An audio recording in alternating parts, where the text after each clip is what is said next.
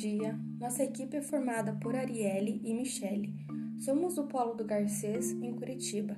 Fazemos o curso de licenciatura em Letras. Atualmente atuamos na área administrativa. A personagem feminina escolhida para o nosso trabalho é Lala Schneider, a primeira dama do teatro paranaense. É importante fazer o resgate do papel que as mulheres tiveram em nossa história mostrar a produção feminina na simplicidade do cotidiano.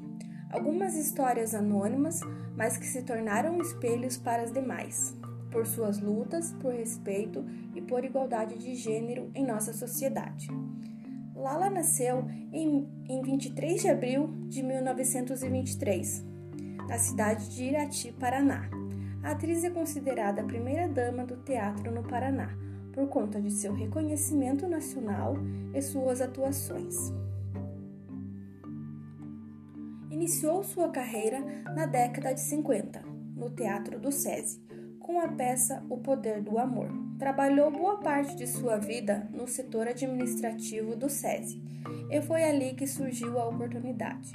Foi considerada uma das cinco melhores atrizes do Brasil, tendo atuado em teatro, TV, televisão, cinema, mas foi no teatro em que ficou famosa no Brasil inteiro.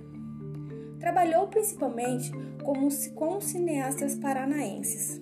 Durante seus 57 anos de carreira, ganhou 16 prêmios, fez inúmeras montagens, entre os prêmios estão Troféu Gralha Azul na categoria de Melhor Atriz em 1984 a 1985 por Colônia Sicília. Em 1992 a 1993 por O Vampiro e a Polaquinha. Reverenciada como, da, como uma das personalidades que fizeram parte da história do teatro paranaense, em 2004, recebeu do Centro Cultural Teatro Guaíra a medalha comemorativa dos 50 anos do Guairinha.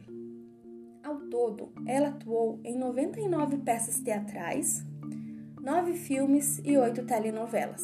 Seu último trabalho foi o filme Mistérios, baseado em contos de Velêncio Xavier. Seus últimos anos de vida, também foi diretora e professora de interpretação. Lala Schneider faleceu em Curitiba aos 80 anos em 2007. Em 1994, foi homenageada com a inauguração de um teatro em Curitiba, com seu nome, o Teatro Laila Schneider. Em 31 de março de 2012, recebeu outra homenagem na cidade. Uma estátua com o nome com seu rosto foi inaugurada na Praça Santos Andrade.